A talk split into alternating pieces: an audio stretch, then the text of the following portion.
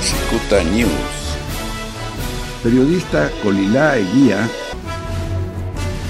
Queremos decirles que aquí en Mexicali, al igual que en todo el mundo, al igual que, al igual que todo, en todo nuestro país, al igual que en nuestra Baja California, Tijuana, Mexicali y el resto de los municipios, la consigna es cuidarnos, cuidar a los demás, eh, hacer todo lo que nos indican.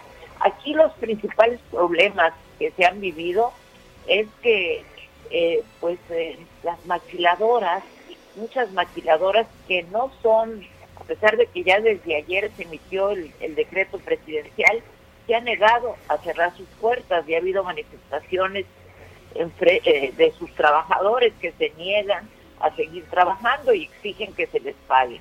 Esto se viene dando eh, en varios puntos de nuestra ciudad mexicali.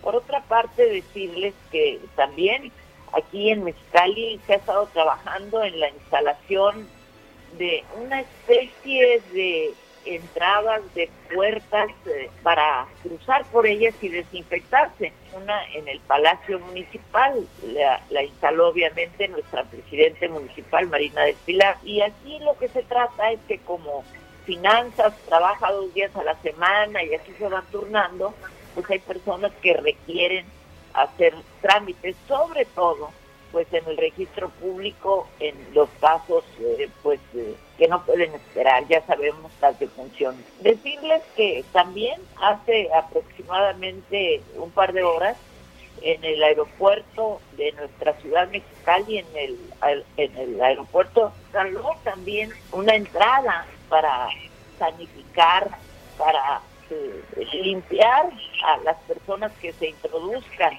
Y esto es eh, las novedades que hemos tenido.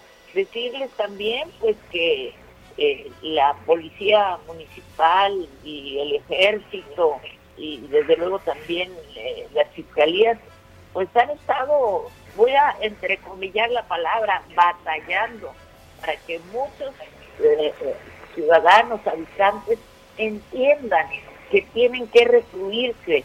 Inclusive hubo denuncias de que el pasado fin de semana en moteles de la ciudad vinieron norteamericanos en grupos hasta de más de 10 personas, rentaron eh, habitaciones e hicieron fiestas privadas, por lo cual la Dirección de Seguridad Pública Municipal estuvo haciendo visitas precisamente a los moteles para exigirles que no admitan a estos grupos eh, para realizar festejos.